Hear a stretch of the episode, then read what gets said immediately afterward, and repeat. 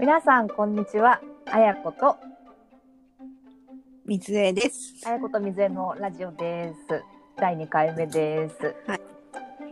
はい、今日もよろしくお願いします。よろしくお願いします。はいはい。今日はどんなテーマでお話をするんですか？うん、前回の第1回目で、あの急遽ベリーダンスの私たちが出会った馴れ初めの話をついに入れてしまったんだけど、ちょっとベリー ベリー時代の話をしようかなと思って、今日はそんなとこです。うん。そうですね。はい。ベリーダンスってでもね、結構知らない人の方が多いんじゃないかなって思ってるんで、ぜひ。説明してくれたまえ。ベリーダンス、ベリーダンス。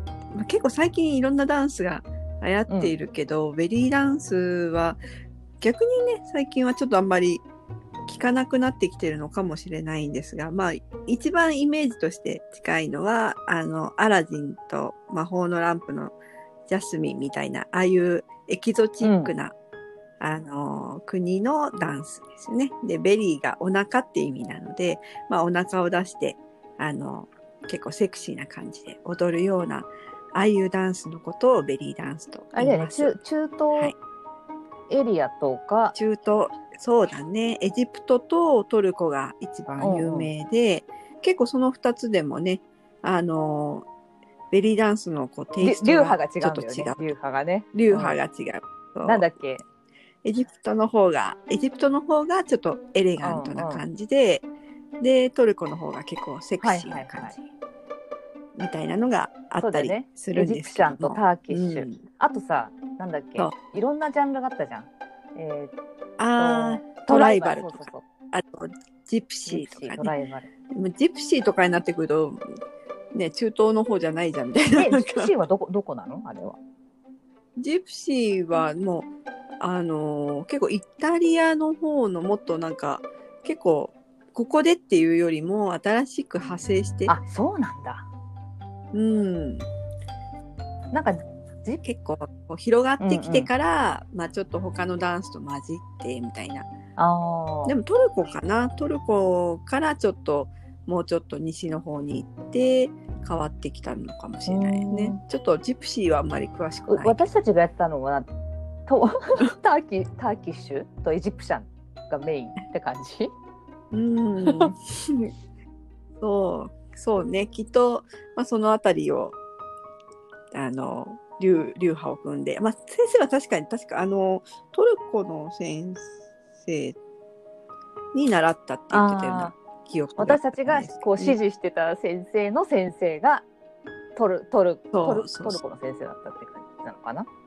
トルコの先生だったような、うん、まあ結構ね、あの、もうベリーダンスを真剣にというよりは、もうあの場を楽しんでたみたいなところもあったから、今ベリーダンスの説明を一生懸命してるのにいやあの場が楽しかったんだみたいな。うんまあ確かにね。まあでも結構ね、あのーこう、ふざけてやってたかのように今言ったけども、いろんなレストランで踊らせてもらったりとかして、そうだよね。うんチップなんかもらっちゃったりしてね。そ う若い、若い娘の特、特権のように いただいたことも。まあでもそんな、こう、まああの雰囲気がね、とてもセクシーだけど、まあそういうこう、日本のお客さんってやっぱりそんなにみんな品があるお客さんで、そういうなんか、実際にいかがわしいことに、あのーなってしまうとか、そういうことは一切なくて、本当にこう、ショーとして、パチパチパチっていう感じで、あの、みんなお、もう綺麗に見てくれたなっていうような感じでしたなんね。か結構テーブルとかにさあのいろんなお客さんのテーブルとかもあっても、なんか照れて見てくれない人とかすごいいたよねなんかね。うんなんか、意外と目の当たりにすると、どうしたらいいんだにどこに目をやれこばいいのかみたいなね。れそうそうそうそう。あったな。まあそういうのがね、若い娘は最強だなっていうのをちょっと今は感じますね。いやそうなんだよね。あの時はさ、別に何とも思ってなかったけどね。確かに、あの時の自分たちの、つい、ねつ、つや肌とか言ってさ。何の話してんだみたいな。うん。まあでも結構あれもね、いい運動になって、うんあの時細かったね。結構汗びしょで、汗びしょで、ねそうそう。あの時はね、本当に。スリムな感じであね。の時お腹もぺちゃん、ぺちゃんこだったしね。スを、うん、ダンスした後に、なんか、カルビ丼とか食べちゃっても全然平気みたいな、そんな生活でも、よ夜の夜のね。大抵がそんなにねさなんか9時ぐらいからご飯食べ行ってね。ああ、そうね、レッスンが終わって、みんなで行こうみたいな。そまあでもそれを言ったら、うんもうあの頃って結構仕事が終わ食べに行くとかっていうとそんな感じのね食生活をしてたような気がするけど、んうんうん。うんあの時さ、面白かったのがさ、あの、衣装をさ、あの、買ってたじゃないですか。なけなしの給料で。そう、ね衣装が高いんですよね。高いんだよね。でう、んこう、ショーのたんびに衣装を、こう、新しい衣装を買買えてね、買わ買わされてというか、買わなきゃいけなくて、みんなとデザイン合わせるから、みたいな感じで、その都度買ってたんだけど、はい。あそこの、なんか衣装屋の、衣装屋のさ、あの、なんていうの、お店があったじゃないですか、衣装屋さんが。はい。はい。あれは、なんかあの先生のね、なんかあのちょっとよく私もわかんないけど、なんか知り合いみたいな感じで、最初は全然違う会社をやってたんだけど、なんか衣装、衣装の、多分海外から輸入してたんだよね、あれね。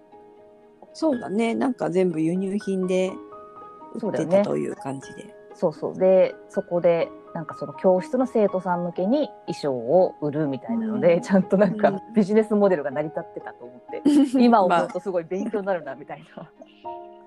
確かにもうここで買いなさいっていう、まあ、そう記事があるから、そうなんだよ学。校の制服とそうそう提携してるみたいな、あそういう感じ。あのモデルだよね、ほんとね。うん、で今ほどさなんかインターネットでなんか衣装を気軽に買える感じでもなかったからさ。うん、みんなあそこで行ってであそこでしか手に入らない衣装ばかりでとか ちょっと。衣装しかなく衣装を指定されてたからね。なんかみんなあそこで買って普通に儲けてたんだろうなって今今今は思うねなんか、うんそうだね。まあ、せ生徒が結構あの頃は流行ってたから、うん100人とか150人とかいただろうから、うん。それでね、一番最初に一番高い衣装を買わせるという、基本のねセットをね、基本のセットを買うというのがありましたね。うん、あれが多分さ、えっ、と67万したでしょ？え、そんなにしたっけ？えしたでしょ？67万。えしなかったっけ？5万ぐらいか。うん、5万円ぐらいかな。まあ5まあでも確かに、あの、その後買った衣装の中でも一番高かったな高かっ。たよねまあでも、あれも結構、あの、本当のベリーダンスのこう、いろんな広い世界で見た時の衣装の中では、実は安かったみたいな、うちもあるんですけど。そうそう、あの時私たち世界の広さをあまり知らなかったからね。知らないで。そうそう。うん。そうなんだよね。だからさ、なんか、まあ一着、一着ワンセット5万円として生徒さんが100人ぐらいいて、とかってさ、考えるだけでも、あなるほど、すごい、結構儲けてたんだな、みたいなね。うん。まあでも、1回しか買わないからね。まあそうね、そうだよね。うん。で、その100人が月に、毎月入ってきてくれるんだったらいいけど、うんうん。まあ、長い目で見て、まあ、累計100人で1回しか買わないっていうと、まあ、ちょっと、こう、アイディアが欲しいなっていうような、もうちょっとアイデアがって。いうね、うんうんうん気はしますけどね。そうだね。で、それになんか触発されて、水江もなんかさ、うんやろうとしてなかったっけなんか衣装みたいな。衣装のなんか、なんだっけあれ。あの、中国が、うん。中国でそういう衣装を、まあやっぱうんベリーダンスが本当に流行ってて、あの時代が10年前ぐらいにうん。すごい流行ってて、で、中国ってやっぱり何でもすぐにこう、ね、製品化するところがあったから、うん。で、トルコとかエジプトだとこう郵送費とか、うん。あとまあその人件費なのか、まあ人件費はそんなに変わらないのかもわからないけど、まあ中国ですごく安く作れるっていうのがあって、で、それを仕入れて、で、ちょっと、あの、オンラインショップ的なので売ってみてはどうかっていうのをやったことがあったんですよね。でも、まあやっぱりこう中国、まあ今はだいぶ中国製って良くなったけど、うんまあ、10年前の中国ってそんなにこう質も良くないっていうのの代名詞みたいなところがあったから、うん。まあ、やっぱり一つ一つ確認をして作業しないといけないのに対して、まあ、ちょっと間に入ってくれた中国の友達がいたんだけど、うん。でもやっぱりそこ言葉の壁もあったりとか実際にそのお店に行って、あのどういうふうに作ってるか確認できるっていうところまで行けなくってうん。まあ本当に2回ぐらいあの輸入してやってみたけど、まあ、それを全部はけたらもう終わりっていう感じでやっぱこう物を売るっていうのは難しいなって確かに思ったねあの時は。ああ、なるほどね。うん、在庫を持つ商売はやっぱりちょっと大変だなっていうふうに思いましたね。お そお。んなおお。何をやってるんだっていうちょっとでもチャレンジしたチャレンジ偉いよ偉いよすごい面白い水江水江らしいなと思ってあんあの時すごいなと思ったんだよな本当。よくやるなと思って。ね本当に思いつきで、やってみたっていう。そうだね。まあまあちょっとこれからの我々もちょっと思いつきに近いけどいろいろやっていきましょう。このこのラジオが思いつきですからね。そうだね。はい。じゃあ今日はそんな感じで終わります、はい、また次回さよならはい、ありがとうございました。はーい